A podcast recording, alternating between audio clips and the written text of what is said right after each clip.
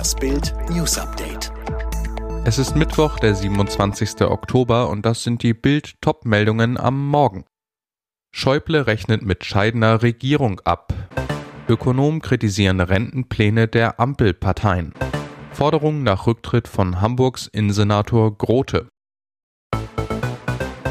In seiner letzten Rede als Bundestagspräsident hat Wolfgang Schäuble dem neuen Bundestag und der scheidenden Regierung die Leviten gelesen. Bild erklärt seinen Rundumschlag.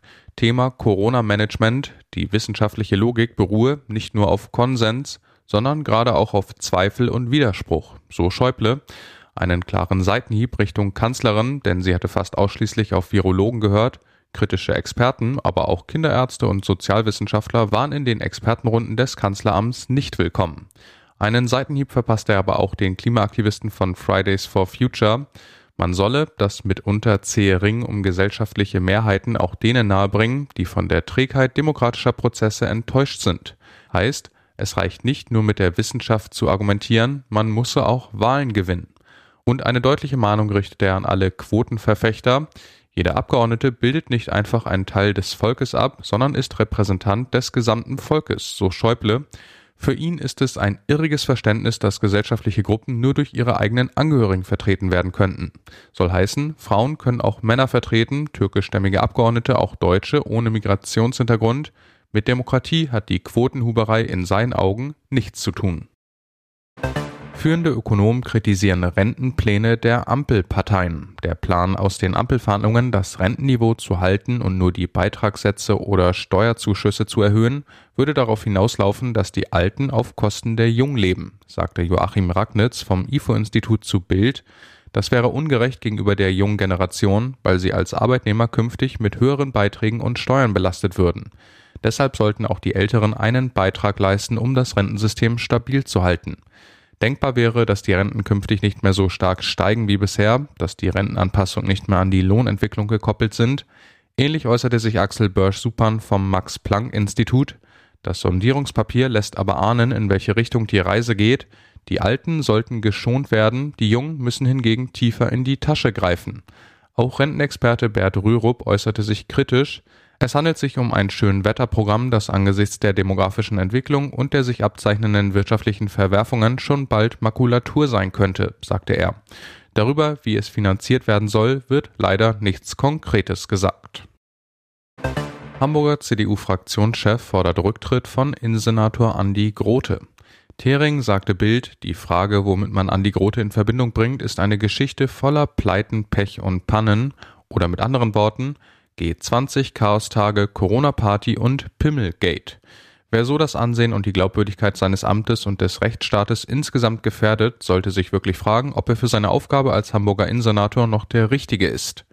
Diese Frage müsse sich auch endlich Bürgermeister Tschentscher stellen und schnell weiteren Schaden zumindest für Hamburgs Polizei abwenden, so Thering. Auch die deutsche Polizeigewerkschaft hatte zuletzt scharfe Kritik am Innensenator geübt Grund ist der hohe Aufwand für die Polizisten, die Aufkleber und Farbschmierereien beseitigen müssen, die Grotes Kritiker in der ganzen Stadt anbringen. Die Beamten hätten Besseres zu tun, so die Kritik.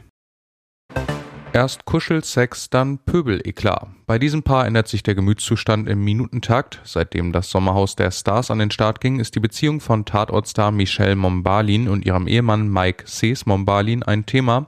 Den wenigen harmonischen Momenten zwischen den beiden folgen immer wieder Situationen, in denen er sie verbal attackiert. In der aktuellen Folge gab es einen neuen Wirbel.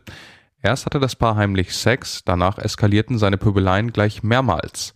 Immer wieder weist Mike seine Frau im Kommandoton zurecht, macht sie für verlorene Spiele verantwortlich und verbietet ihr den Umgang mit anderen Bewohnern. Nur selten gibt Michelle Kontra.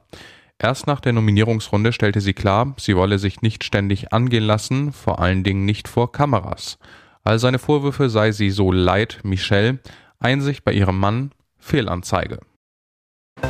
Sie ist sein schönster Glücksbringer. Beim ATP-Turnier in Wien gewinnt Alexander Zverev in der ersten Runde gegen Filip Krajinovic mit 6 zu 2 und 7 zu 5 und bekommt dabei Unterstützung von seiner neuen Liebe Sophia Tomalla. Das Model und der Tennisstar machten erst vor zweieinhalb Wochen ihre Beziehung mit einem süßen Instagram-Post öffentlich. Jetzt ist sie schon Teil der Zverev-Bande, sitzt in der Box neben Zverevs Bruder Misha und Physio Hugo Gravel. Es ist übrigens nicht Humalas erste Tennisreise. Bereits zu Beginn ihrer Beziehung besuchte sie ihren Liebsten bei den Vorbereitungen zum Turnier in Indian Wells. Damals wusste noch niemand von ihrer jungen Liebe. Übler Kopfcrash bei Hamburgs Elver-Sieg. Der HSV gewinnt einen packenden Pokalfight zweier Zweitligisten 5 zu 3 nach Elfmeterschießen und zieht ins Achtelfinale ein. Aber zwei Schockmomente überschatten die Partie in Nürnberg. 46. Minute, HSV-Linksverteidiger Muheim und der Nürnberger Kraus rasseln nur 15 Sekunden nach Wiederanpfiff in der Luft böse mit den Köpfen zusammen. Der FCN-Profi knallt auf den Rasen, hat wohl das Bewusstsein verloren. Sofort eilten Sanitäter und Notärzte auf den Platz. Kraus bekommt eine Halskrause umgelegt, wird unter dem Applaus der Zuschauer per Trage vom Platz gebracht. Noch während des Transports in Richtung Katakomben ein erstes positives Zeichen. Kraus hebt den Arm und macht den Daumen hoch. Kurze Zeit später dann die Entwarnung, Kraus ist ansprechbar.